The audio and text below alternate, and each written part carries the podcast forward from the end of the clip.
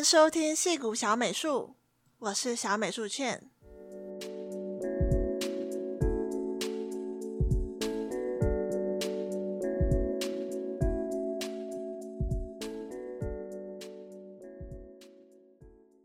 Hello，大家最近过得好吗？今天呢，想跟大家分享一篇我在九月底的时候发表在我个人的脸书专业的一篇文章。然后很意外得到比我预期更多的回响，然后也很幸运的被 ET Today 新闻云转载。那我那篇文章呢，是关于九月底的时候的一个时事问题。嗯，然后当时我的呃标题叫做“念台大就很上进”，然后 ET Today 新闻云呢，他们给我下的标题是“拼台大等于上进”。戏谷小美术无法用考试衡量的个人成长更重要。那我想来这边呢，跟大家分享这篇文章，以及呢，呃，因为这篇文章我得到的一些回响跟私讯，还有我后续的一些思考跟一些，呃，一些我觉得比较私人的一些比较个人经验的一些分享。那如果呢，你觉得对学历的讨论有兴趣的朋友，欢迎你继续听下去。那我在这边呢，就念一下我这篇文章。这阵子有篇贴文在 D 卡上，短短几天就破万留言，引起广泛的讨论。有位只考上台大的女生在 D 卡上发文，认为学测考上中兴大学的男友不愿意继续拼职考或是重考，不够上进，所以要分手。这位台大同学呢，在发文的时候提及，我是认为他明明都能上第一志愿了，为什么不敢考职考，还一直怕落榜？中字辈在我眼里，一直是社区高中在读的，这样让我很丢脸。台大森林也好啊，我也没有关系。我也不是说社区高中不好，只是人各有志，你在什么高度？眼界就不同，希望他在中心能够找到和他一样，对于未来如此安逸，没有任何理想抱负的女生。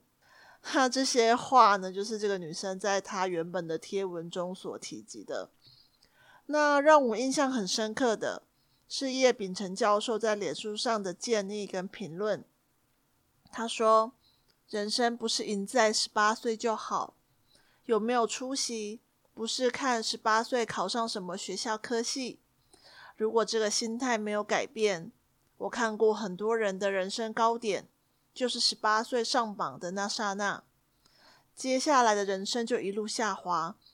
啊，很有趣的是，那个台大的女生有在她的贴文就截录这个教授这段话，然后她的回应是说，叶教授他。站着说话不腰疼，就是我觉得，就他他觉得叶教授就是他有很多呃关于跟学历有关，他本来就台大的学生嘛，跟相关的一些成就，所以他不懂，就是他所以他能够用以这个高度来批评他的一些想法。我是觉得这个这个女生蛮可爱的，不知道怎么说。那我觉得每个人价值观不同，没有对错。虽然我不认同他说的话。却不得不说，他只是赤裸裸的把台湾的主流价值观说出来。我记得在前公司工作的时候，早上十点是我们 stand up meeting 的时间，我们报告工作进度，也讨论 project 的各种问题。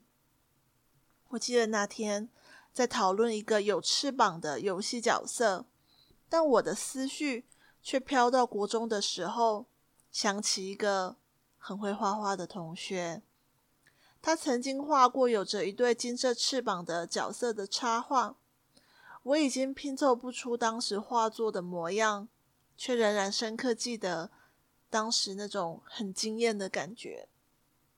另外一个关于他的记忆是某天考试时，不知为何，他突然跟在前座功课名列前茅的同学起了冲突。我记得他当时不断的叫嚣：“你功课好了不起啊！你凭什么瞧不起人？”然后突然呢，他就走到窗户边，用拳头打破，就是我们教室的窗户。当当时他面目很狰狞，全身都在颤抖，然后他的手掌就一边颤抖一边松开。我还记得当时我真的很震惊，因为他的就是他整个手都在滴血。然后我当时就在想，不知道那个同学现在过得还好吗？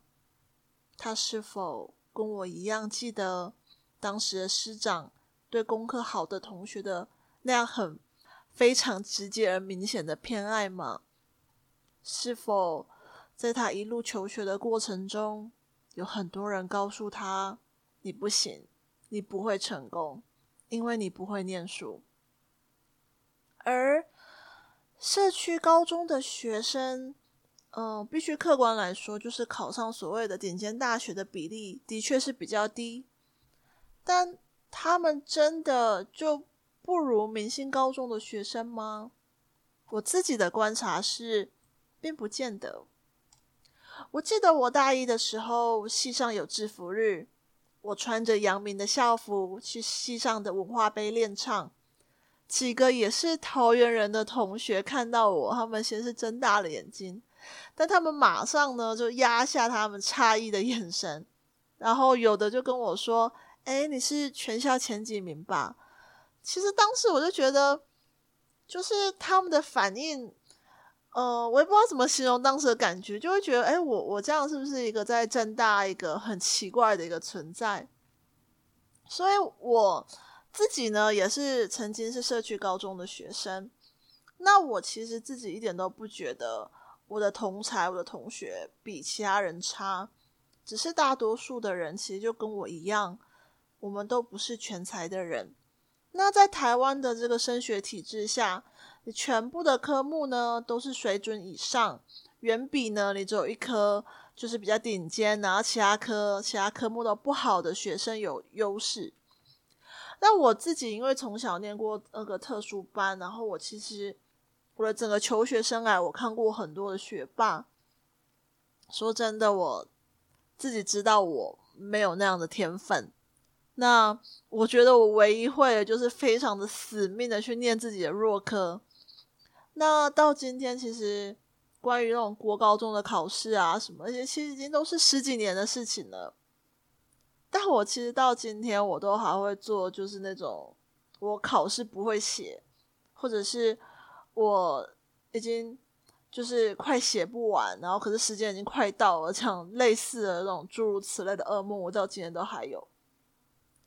以我自己的亲身经历来说，我我我自己感觉台湾其实整个社会呢，存在一个普遍这样的价值观，就是学历不好的人，你就是去不了顶尖的公司。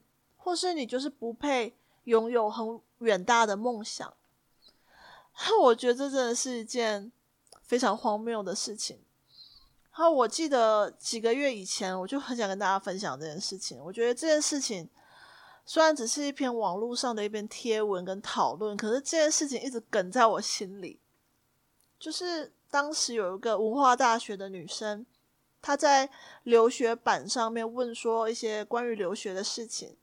我大概记得他说些什么，因为我其实有自己想要回去找那篇文章，已经找不到，我就只能跟大家分享一下，我大概记得他那篇原文的讨论是说什么。我当时呢就记得他说他自己是想要出国念书，然后他他的那个文章说呢，他最终呢是想去像华尔街的公司。其实他就说这种比喻，我想就是。一些可能一些世界上比较顶尖的，在各个领域很比较顶尖的公司，这是他的最终的目标。他说他的妈妈非常反对，认为他不是那块料。我印象中，他询问呢，若无家中经济支持留学的话，那他是否选择去欧洲留学比较好？那我我我我印象中，就是大多数的留言都在劝退他。然后很多人说，他们认为一个文化大学毕业的人是不可能进华尔街的公司。金融业呢，他们都是看学历、血统。然后当时我觉得让我觉得很生气跟难过，是有很多人只因为他是文化大学的学生，然后就充满了各种对于他这个人的一些人身攻击的言论，只有非常非常少的人针对他的问题回答，或是给任何一点点的鼓励。当然，我必须说，就是你在网络上问别人的意见，你当然没有办法期待每个人都是鼓励你或是很正向的。可是，我说真的，我觉得有些人讲的话真的是太，就是就针对他的学历做人身攻击，我我是觉得真的太过分了。然后这件事情呢，也就让我想到很多年前，我那时候在找游戏业的美术实习。那当时呢，我刚转。嗯，就是设计领域不久，然后我当时 因为在找实习，然后我需要一些建议，我就把自己当时很差强人意的作品集贴在 Polycount 上，跟呃 Polycount 我之前其实有跟大家讨论过，就是是一个北美的主要的游戏美术的讨论的一个论坛。那我当时就把它贴在 Polycount 跟台湾的论坛上寻求意见。结果呢，我得到两种全然不同的回应。Polycount 上的人告诉我，我还有很大的进步空间。他们提供给我很多学习资源跟修改建议，并且告诉我要我不要灰心。成为任何领域的专家，我们都需要至少一万小时有意识的练习。台湾论坛他们给我的回馈就是，你这种二流美术想在美国找工作很好笑。我其实很多年以后才知道，这就是所谓的成长思维跟固定思维的不一样。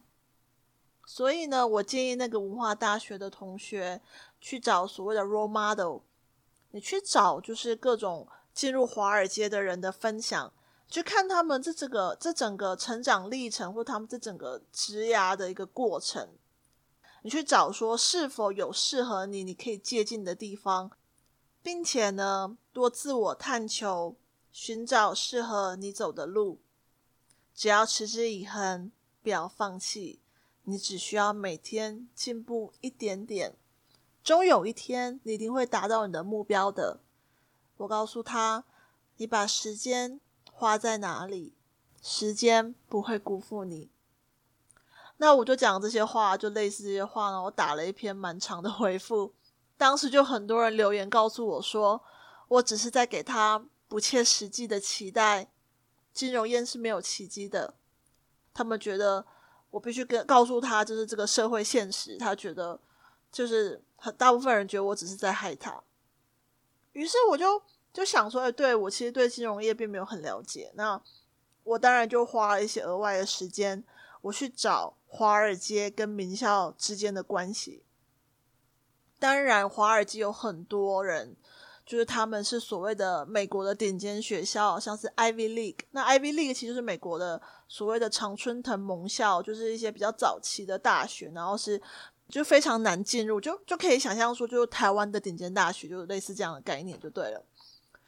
但是我很意外的，我其实找到很多分享跟文章，就是其实又有非常非常多就是不是 Ivy League 的人，然后他们其实有一些文章反而是讲他们在这五五坡，就是大概有百分之五十是嗯很多就是所谓的传统名校毕业的人，然后可能有百分之五十不是，那甚至有一些近近年来他们在说，因为。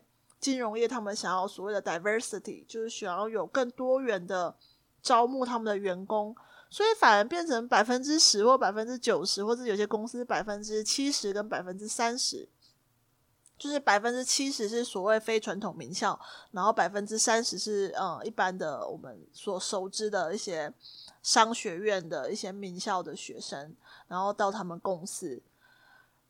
但当然啦，我这边并不是说要反对，就是说名校没有任何的优势。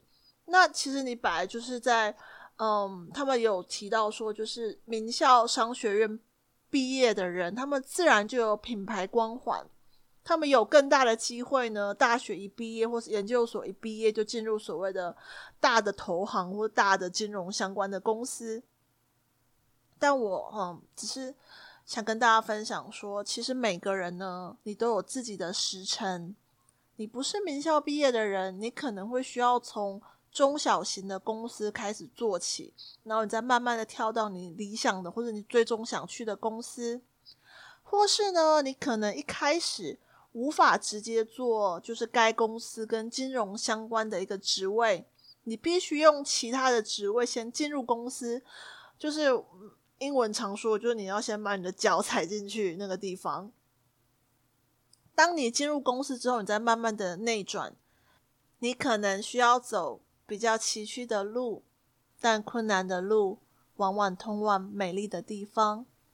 你会遇到无数的冷眼，但我相信没有永远的拒绝，你只是暂时不被接受。你有可能会就像就像我嘛，我也是半路出家做美术。我们会晚一点到达目的地，但那又如何呢？我们可能无法出席一些盛会，但某些景色正好属于迟来的人，而路上的这些体验就是目的本身。然后我想跟大家分享，就是我在美国这些年，其实哇，我真的遇过很多让我感到很钦佩的人。没有大学学历的同事，他跟我分享。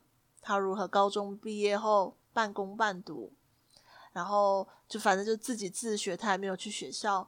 然后他怎么进入美国娱乐业的过程，然后他原本是在英国就是工作，然后后来又被美国公司挖角到美国的游戏公司嘛，就一个非常精彩的一个职业历程。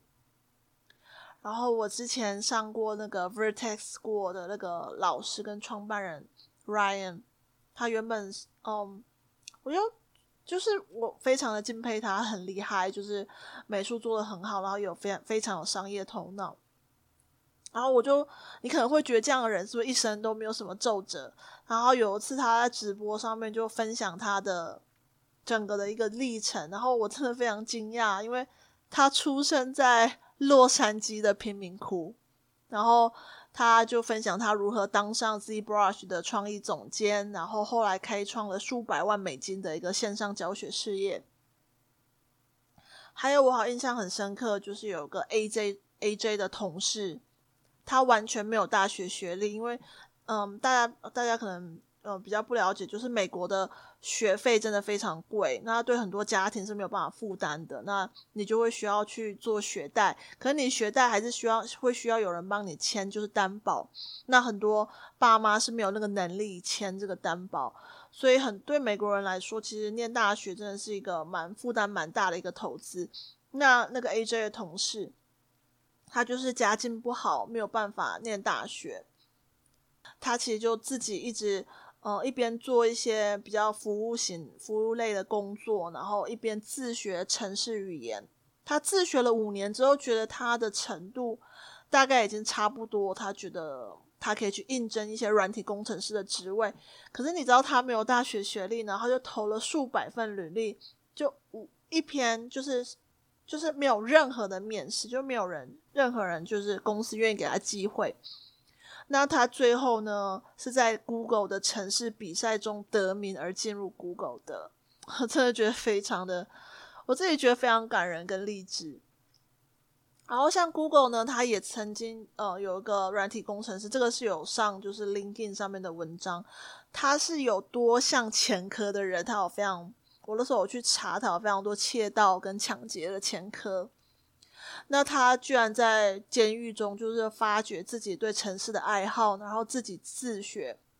那他就教很多在监狱的受刑人 coding，然后他有自己发起一些 coding bootcamp 跟很多的 projects。然后他最后他的故事就被 Google 注意到而进入 Google。然后其实还有很多，我觉得可能是社会环境问题吧。我真的看过，在美国看过很多，我真的觉得。非常让我觉得，对我来说就是根本就几乎不可能的事情。然后有很多很感人的这些生命故事。然后曾经呢，我在一个就叫做 3D Lady Artist 的一个 Facebook 的私密群组，我询问里面呃几个非常成功的在游戏非常成功的美术们。哎，你们是有什么诀窍走到你们今天的高度？那我很意外，就是他们的回答非常惊人的类似，就是坚持，不要放弃。然后最后我在文章的末尾，我分享说，彭明辉教授曾经说过，生命是一种长期而持续的累积过程，绝不会因为单一的事件而毁了一个人的一生，也不会因为单一的事件而救了一个人的一生。我想，我们唯一该关切的是自己真实累积的过程，而不是一时顺利的境遇。所以，回到就是这个女生当初的贴文，与其说能从学历看出一个人是否上进，我认为的上进呢，是一个人有终身学习的能力，是否懂得批判思考与自我觉察，对想做的事情。不畏困难，坚持到底，这些无法用考试评量的珍贵特质。那我在末尾说，如果在读这篇文章的你，有人生想完成的事情，你是何其幸运啊！我一直相信，如果有件事触及你到你的灵魂，激发了你内心的洪荒之力，你就真的能做到。如果现在呢，你身边的人告诉你，你就是只麻雀，你飞不出社区的公园跟电线杆。但我希望你知道，在这世界上，一定有人懂你，也相信你。你的天空远比你想象的还广阔。我相信你。这些呢，就是那个文章的内容。那。呃，后续呢，我收到了很多的反馈，还有一些网友或者是听众的私讯。那，呃，我有，其实后来大家这些反馈让我有一些其他的感触，想要跟大家分享。那音乐过后，就想跟大家分享这些我因为这些反馈而有的一些想法。那休息一下，音乐过后，我们马上回来。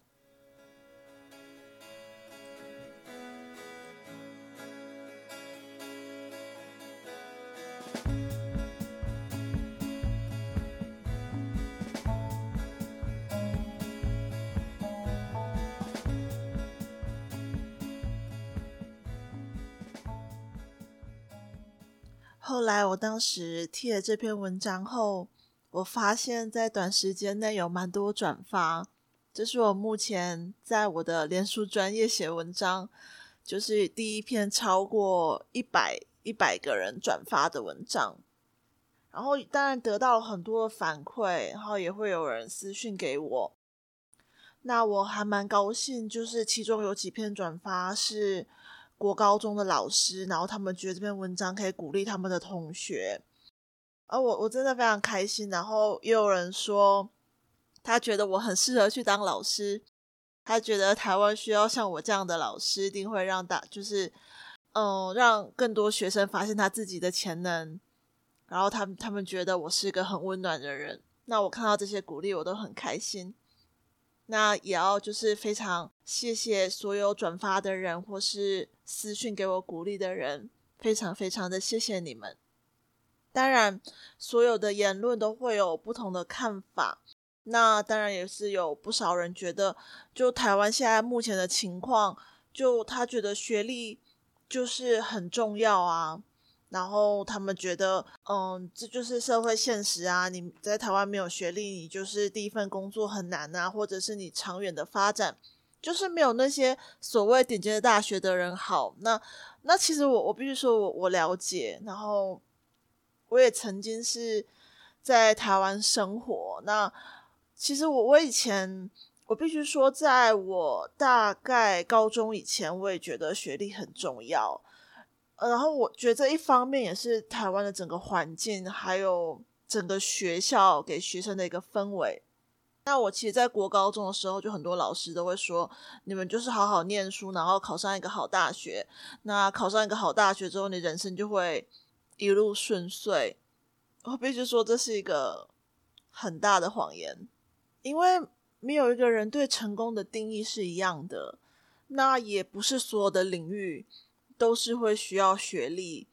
我反而觉得各种所谓的软实力，例如例如说给跟人沟通的能力、终身学习的能力、能否听取别人意见的能力、独立思考的能力，还有很多很多所谓的软实力，或者是说是没有办法用考试所能够定义的这些学科，这些往往长远来说对你人生的成功会有更大的影响力。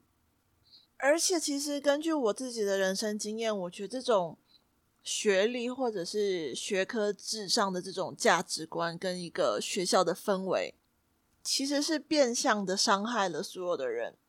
因为可能有一些学生，他本身他的能力是不是在这些学科里？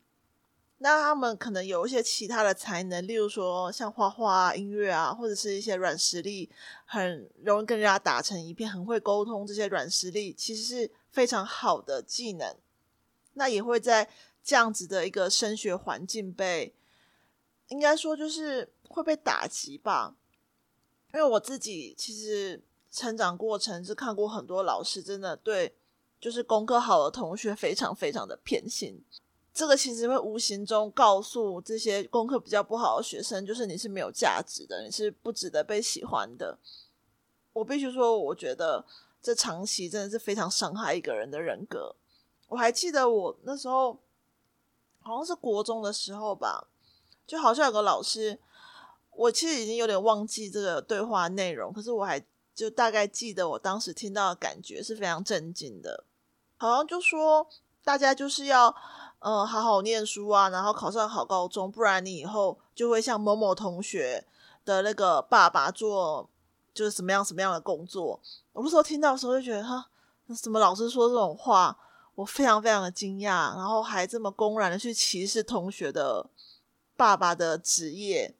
我是认为每个人，你只要在你喜欢的领域，然后能够付出，然后非常非常持之以恒的努力。不管在哪一个领域都值得被尊重，所以我当时真的听到一个老师说这样的话的时候，我就非常的震惊，然后也觉得很不很不适当。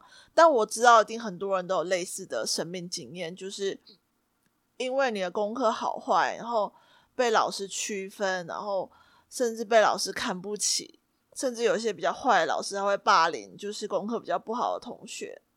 然后我自己是。是觉得这是一个很不健康，然后很不适合人成长的一个环境，而且这不是只伤害所谓传统上功课不好的学生，他甚至会伤害一些好像可以念书的学生。就就例如我来说好了，我觉得我一直不是一个念书很顶尖的人，但我好像又可以念，就是有点不上不下的一个状态。然后其实我高中的时候有去考。美术班的术科，然后我我记得我那时候好像桃园县的，好像第三名吧，我的术科，所以我其实那时候有有在想说要不要念高中的美术班，可是我的老师就告诉我说，他觉得我应该要去念普通高中，因为我的学科还不错。那你如果以后呢，你大学还想念美术科系的话，你在。高三的时候，就是到画室学一学就可以了。那你去念普通高中的话，你可以走的科系，可以走的路会比较广。所以，其实我觉得这有点变相，也在害一些好像多少可以念书的一些学生，会觉得说，你去选一些传统上的，例如说像绘画这种，觉得好像没有什么前途的专业，那就是很可惜。所以，我觉得这个反而这种学历至上的主义，反而。变成在变相的压迫所有的人，最后呢，把每一个人都变成所有学科都平均，所有学科可能都水准以上，或者是很平庸的一个状态，但没有人是在某一个领域是顶尖的。这其实你不觉得想一想是件蛮蛮悲伤的事情？那种感觉就像你叫一一只鸟去游泳，然后再说那只鸟游的不好。或者是说，叫一一只鱼去爬树，再告诉那只鱼说你很烂，因为你不会爬树。就如果你用这个比喻去想的话，就会觉得这是一件很荒谬的事情，对吧？所以我会觉得，或许我们现在还是很难改变台湾的一整个环境，但我就只是想抒发我的想法，觉得我觉得每一个人应该要在他适合的位置，那才有办法，就是活得更快乐，然后对整个社会也是更好的。当然，这只是我的想法，大家可以有你们自己的一些人生的价值观吧。因为毕竟每个人都不一样，我只是想分享我自己的想法跟一些生命经验。然后还有几个我这篇文章我觉得比较有趣的讨论。那有人认为呢，是在那篇原文中，因为女生是台大的学生嘛，那那个男方考上是中兴大学，所以大家才会。一窝蜂的去挞伐那个原本这篇文章的人，认为就是，呃，就他就是不能用学历，呃，是不是台大来看是不是很上进这件事情？因为感觉中兴大学好像就跟呃台大也没有差这么多，都是很不错的公立大学。那如果说今天呢，那个男方他是读私立大学的话，那那相信这个整个。讨论的这个风向就会很不一样。那我觉得这个观点还蛮有趣的。然后也有人说，就是在我的文章下面留言说，啊，因为你是读政大的，所以你才不懂这种没有被，你应该就是都没有被瞧不起过吧，所以你才不懂那种因为学历被瞧不起，然后被社会就是嗯鄙视啊，或者是说被其他人嘲笑这个感觉。我不知道为什么这这两点，我我不知道，我就有唤醒我，就是人生中一些我觉得非常不舒服的一些经验。然后，呃，这个我这个网上的网友呢，他说我没有被瞧不起过，所以并不了解这种感觉。那其实我想分享，我真的被 瞧不起过，然后我很懂，就是。那个感觉其实很不好受。我这边讲一下我自己的，呃，小时候的念书的一个背景。那我国小跟国中呢是念特殊班，所以我很多同学其实是跟我，嗯、就是当同学七年的，国小四年，然后高中三年。那我我们班其实有很多同学功课都非常的好。那我记得，呃，那一年。我们国中考高中的时候，基测是没有人满分的。那我们班的那个考最高的同学，就同时呢，也是整个桃园县市的一个榜首。那我们班有三十个人，大概有十个人左右，后来都到台北去念书。然后他们很多是念建中北一女附中。然后有很多同学呢是留在桃园继续念书，那很多人嗯是在第一志愿桃园的第一志愿武林，或者是像是呃中立高中。那考到嗯在我们班啦，考到桃园高中就已经是考得非常非常差的。那桃园高中大概就是桃园当时的第三志愿。我记得我那时候考高中好像是我们班的。第二十四还二十五名左右，反正就真的非常非常后面，就是已经没有没有几个人比我还要低分。那我那时候高中也有也有补习嘛，那我有一些在台北念书的同学，就国中同学，然后他们其实假日是在桃园的补习班补习的，因为他们还是住桃园，只是说每天通勤去台北念书。我记得那时候我好像礼拜六吧。在那个高中的补习班遇到我国中的同学，诶，好像不是礼拜六，反正就是我们呃两个人都穿制服的时候，那可应该是平日的时候，反正我就遇到我那个同学，嗯，然后我就就当然就很很应该说就遇到老同学，你就就去跟他打招呼嘛，毕竟我们都同班七年了，而且我以前。很常问他数学跟物理的问题，然后我们以前呢也是会互相写卡片，就是互相写什么圣诞节卡片啊，然后以前偶尔还会上课的时候传纸条什么，反正就是不是说深交的一个同学，可是还是多少有一点交情的一个同学，我就跑过去跟他打招呼，然后结果你知道他就是当时穿建中的制服。他装作他不认识我，真的是装作他不认识我，就完全没有回应。然后，反正就是，就是，装作不认识我就对。然后我当时就有点错愕，就觉得说我们都当同学七年了，你你你为什么是这个反应？然后我就看我自己，然后发现我那时候穿着阳明的制服，然后我就在想，可能是我自己心里的小剧场吧。我就觉得他是不是因为我穿阳明的制服，然后他觉得跟我讲话很丢脸，或者他认识我很丢脸。他真的就没有回应我。那之后我在补习班看到他，我也就就会回避。就我不知道，我就是这种打从心底深处觉得非常自卑的感觉。然后，所以，所以你说我我了不了解这种感觉？我觉得我我是理解的。然后，就我不知道哎、就当时我那时候高中嘛，我就可能心理素质也不够坚强，就会觉得非常的受伤。当然，我我现在回头看这些经验，就会觉得，我也不觉得我那个同学是个坏人，因为我国中的时候，他真的也帮助我很多。我数学不好，然后他也很耐心的教我。那我觉得这些情谊都，嗯，就是毕竟我同学他也没有这个责任义务要对我好，对吧？所以我还是非常珍惜他当时就是愿意，就是。花他的精神，花他的精力教我，那我觉得这些都是真的。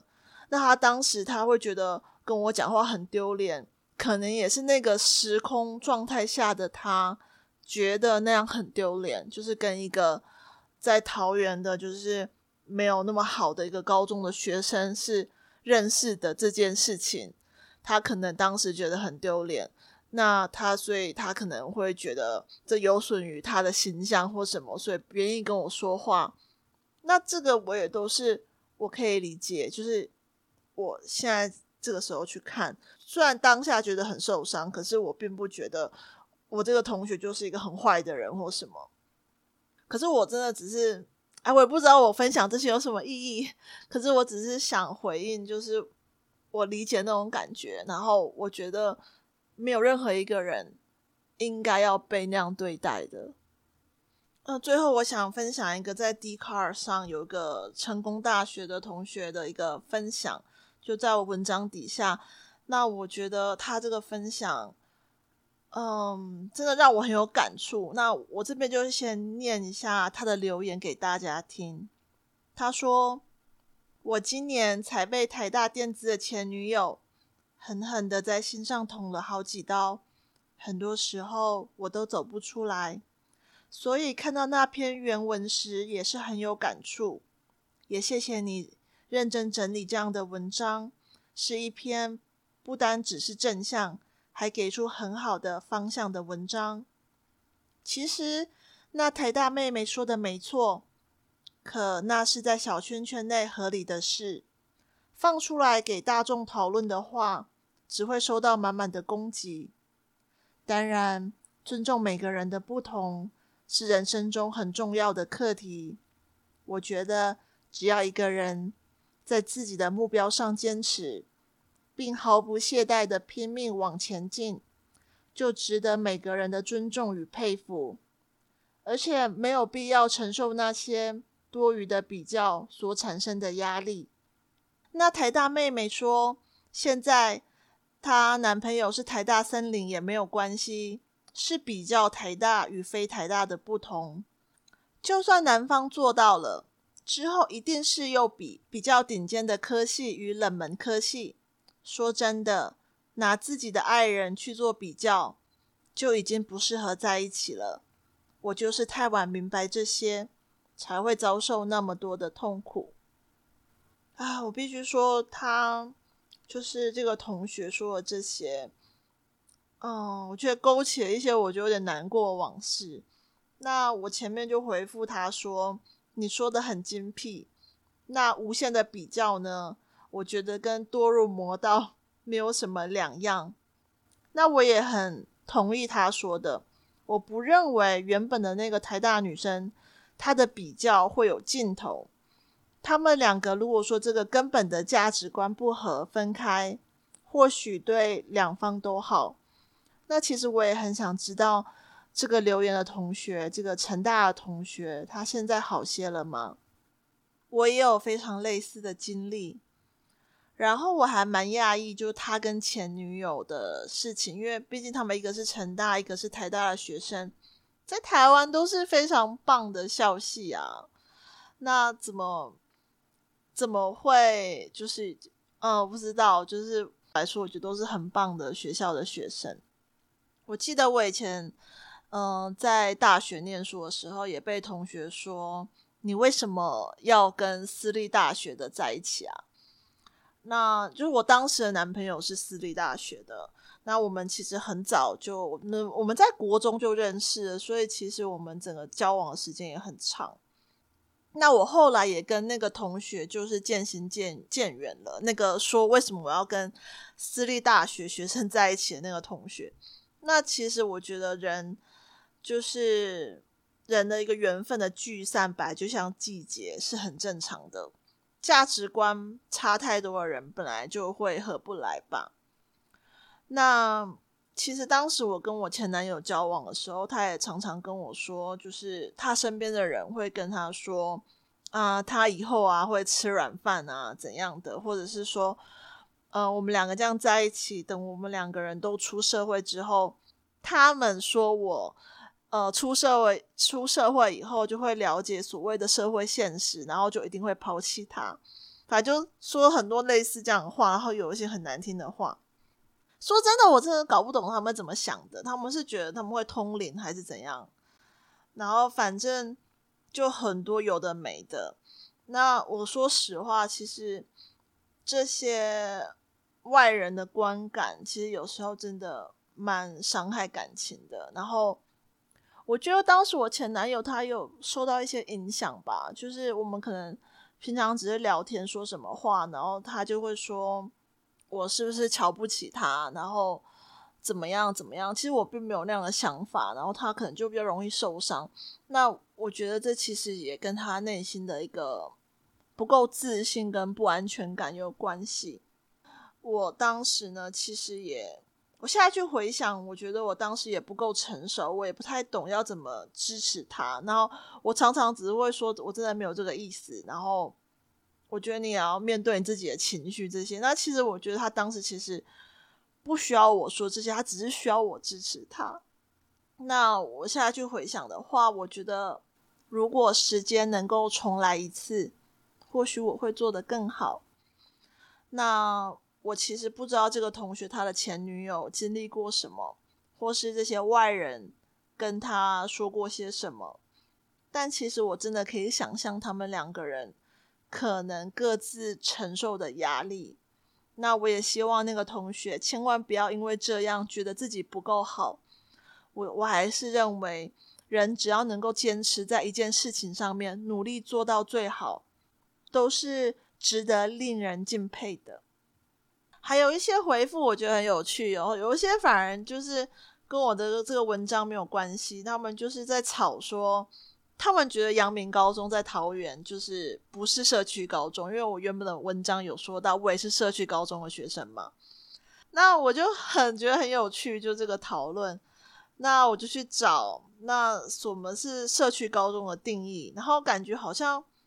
没有一个明确定义什么是社区高中，因为我看就有人说台北的话，松山高中以下就是社区高中。那我其实还蛮惊讶有人这样讲，因为松山高中，我记得我那一届他录取分数是跟桃园的第一志愿武陵高中差不多的，那就这样子也可以称社区高中吗？我就觉得松山应该不算吧，然后。我才发现，其实每个人对社区高中的感觉是没有一个标准。那当然就有桃园人说，他觉得桃呃桃园的阳明高中也算是个国立高中，那就不应该当社区高中，然后应该是在后面的排名的高中才叫是社区高中。那我必须说，如果有人觉得我说 阳明高中是社区高中这件事情是有争议，然后可能伤害到你的感情或什么。我必须说，嗯、我我我我愿意，我愿意道歉。就是如果因为我这样子说，然后有任何人感到不舒服的话，因为我当时在写那篇文章的时候，其实根据我个人的经验跟感觉，因为我觉得可能是因为我以前在就是国中考高中的时候，在我们班算考得非常差的。所以我会觉得，哦，那就应该是算社区高中。那我必须说，每个人的的心目中，哪一些高中是社区高中，可能跟我的想法，哪一些高中是社区高中，是很不一样的。那这个也没有什么对错。那我也觉得，这也是不是一个重点吧？应该这样讲。那还是很感谢大家，就是对我这篇文章有任何的回馈。